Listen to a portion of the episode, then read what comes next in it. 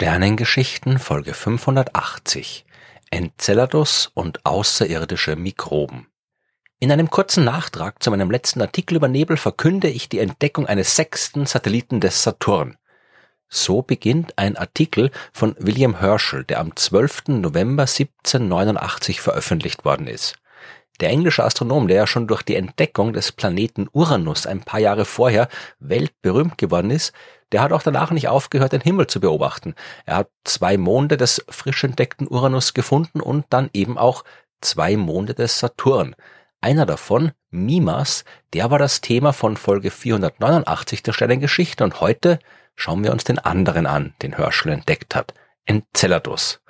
Und äh, diesen Namen, dem hat ihm übrigens nicht William Herschel gegeben, sondern dessen Sohn John Herschel, der ebenfalls ein berühmter Astronom war. In der griechischen Mythologie ist Enkelados einer der Giganten, der gegen Zeus und die restlichen olympischen Götter gekämpft hat. Als Saturnmond ist Enceladus weniger gigantisch. Der hat einen Durchmesser von nur circa 500 Kilometern, womit er es nur auf Platz 17 der größten Monde im Sonnensystem schafft. Die Bahn des Mondes um Saturn, die ist fast perfekt kreisförmig und der Abstand der Bahn liegt bei ca. 177.680 Kilometer, wenn man es von den oberen Wolkenschichten des Saturn aus misst. Enceladus befindet sich damit auch außerhalb der Saturnringe, zumindest außerhalb der klassischen Ringe, denn Enceladus, der hat seinen ganz eigenen Saturnring, den sogenannten E-Ring. Dieser Ring ist mit 300.000 Kilometern extrem breit und Enceladus, der sitzt ziemlich genau in der Mitte von diesem Ring. Der E-Ring, der leuchtet jetzt nicht extrem hell. Das Material dort ist nicht so dicht wie bei den inneren Ringen, die man normalerweise meint, wenn man von den Saturnringen spricht. Man braucht gute Teleskope, wenn man diesen E-Ring sehen will und deswegen ist er auch erst 1966 entdeckt worden. Es hat aber bis 2005 gedauert, bis man auch herausgefunden hat, warum es den E-Ring überhaupt gibt. Denn in diesem Jahr ist die Raumsonde Cassini das erste Mal an Enceladus vorbeigeflogen und danach noch ein paar weitere Male. Heute wissen wir, dass der E-Ring aus sehr kleinen Eis- und Staubpartikeln besteht. So klein, dass der Ring eigentlich instabil sein sollte. Die feinen Partikel, die werden durch die Strahlung der Sonne quasi aus der Umlaufbahn des Saturn gepustet und nach ein paar zehntausend Jahre sollte nichts mehr davon übrig sein. Dass wir den Ring heute immer noch sehen können, liegt daran, dass es eine Quelle gibt, die immer wieder neue Eis- und Staubteilchen produziert. Und diese Quelle ist, wenig überraschend, der Mond Enceladus. Misst man die Dichte der Ringteilchen, dann findet man genau dort am meisten, wo sich auch der Mond befindet. Nur, wie produziert Enceladus diese Teilchen und wie kommen sie ins All? Dazu schauen wir uns am besten den Mond ein bisschen genauer an. Seine Dichte liegt bei circa 1,6 Gramm pro Kubikzentimeter. Das heißt, der muss im Wesentlichen aus Eis bestehen, vermutlich mit einem Kern aus Gestein. Wenn es ein felsiger Himmelskörper wäre oder gar ein felsiger Himmelskörper mit einem metallischen Kern, so wie die Erde, dann müsste seine Dichte weitaus höher sein. Und dass Enceladus eine Eiswelt ist, das sieht man auch daran, wie viel Sonnenlicht er reflektiert, nämlich gut 99 Prozent, womit er mehr Licht reflektiert als alle anderen Himmelskörper im Sonnensystem, von denen wir wissen. Die Oberfläche von Enceladus, die ist heller als frisch gefallener Schnee was man auf Enceladus dagegen eher kaum sieht, das sind große Krater. Der größte, den man kennt, hat nur einen Durchmesser von 34 Kilometern und das ist ein Zeichen dafür, dass seine Oberfläche vergleichsweise jung ist.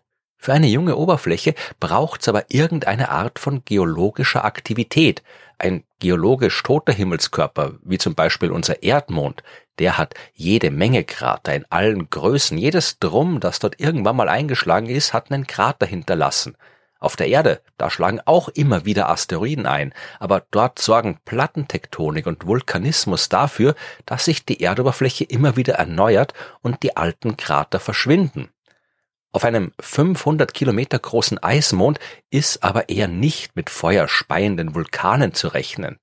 Dafür kann es dort aber eine andere Art von geologischer Aktivität geben, den Kryovulkanismus. über den ich in Folge 300 schon mal ausführlich gesprochen habe. Der funktioniert im Prinzip genauso wie der Vulkanismus hier auf der Erde, nur dass Eis und Wasser die Rolle von Gestein und Magma spielen. Und dass sowas auf Enceladus tatsächlich stattfindet, das haben wir sogar schon beobachtet. Die Raumsonde Cassini, die hat Bilder der Eisfontänen gemacht, die aus Spalten in der Südpolregion des Mondes ins All hinausschießen. Wir wissen aus den Messungen der Raumsonde auch, dass die Temperatur in der Umgebung dieser Spalten circa 20 Grad höher ist als normal. Es liegt also nahe, dass irgendwo im Inneren des Mondes flüssiges Wasser existiert, das durch die Spalten aufsteigt und dann als Eis ins All hinausgeschleudert wird. Die Schwerkraft des kleinen Mondes, die reicht nicht aus, um es festzuhalten, und so kriegt der E-Ring immer wieder Nachschub an Ringteilchen.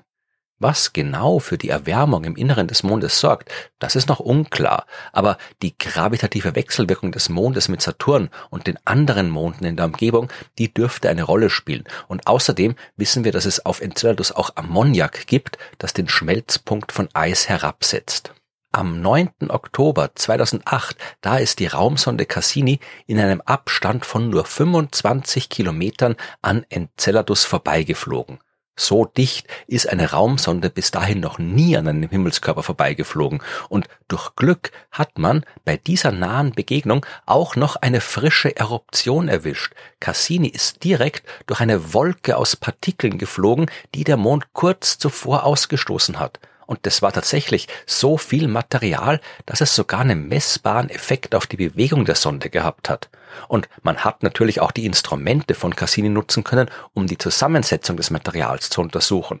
Da war unter anderem Wasserdampf dabei, aber auch Kohlendioxid, Kohlenmonoxid und diverse andere organische Moleküle. Wasser, Wärme und diverse auf Kohlenstoff basierende Chemikalien, das sind eigentlich genau die Voraussetzungen, die man für die Entstehung von Leben braucht. Und tatsächlich gilt Enceladus auch als einer der besten Kandidaten für die Suche nach außerirdischem Leben im Sonnensystem. Die Daten, die wir haben, die deuten darauf hin, dass es einen kompletten Wasserozean unter der dicken Eiskruste von Enceladus geben muss. Und wir haben auch Wasserstoffmoleküle gemessen, die direkt aus den Spalten im Eis der Oberfläche kommen und Methan. Auf der Erde, da kennen wir Orte, die sehr gut zu diesen Daten passen würden, nämlich die hydrothermalen Quellen am Meeresgrund, wo heißes Wasser aus dem Inneren des Planeten nach oben steigt und wo sich dann Mikroorganismen ansiedeln, die mit Hilfe von Wasserstoff und Kohlendioxid Methan produzieren. All das haben wir auch auf Enceladus nachgewiesen, aber nur weil die Daten zur Existenz von Leben passen, heißt das nicht, dass sie die Existenz dieses Lebens auch belegen. Es kann genauso gut sein, dass ein rein chemischer Prozess im Ozean von Enceladus abläuft und all diese Chemikalien produziert. Trotzdem hat sich die Astrobiologin Ruth Sophie Taubner im Jahr 2018 die Sache mal genauer angeschaut. Nicht auf dem Saturnmond, sondern in einem Labor auf der Erde. Mit ihren Kolleginnen und Kollegen hat sie Methanothermococcus okinavensis erforscht. Das ist ein Mikroorganismus und der lebt auf der Erde genau bei den vorhin erwähnten hydrothermalen Quellen. Dort produziert er Methan und Taubner wollte wissen, ob er das auch unter den Bedingungen könnte, die auf Enceladus herrschen. Also hat sie genau diese Bedingungen im Labor nachgestellt und das Ergebnis zeigt, ja, Methanothermococcus okinavensis könnte auch im unterirdischen Ozean von Enceladus überleben. Das heißt natürlich nicht, dass genau dieser Mikroorganismus auch dort lebt. Das heißt nicht mal, dass dort irgendwas lebt, aber es zeigt, dass es auf Enceladus Leben geben könnte. Ob das wirklich so ist, werden wir aber erst wissen, wenn wir irgendwann mal eine Raumsonde dorthin schicken, die den Mond nicht nur aus der Ferne betrachtet, sondern auch dort landet.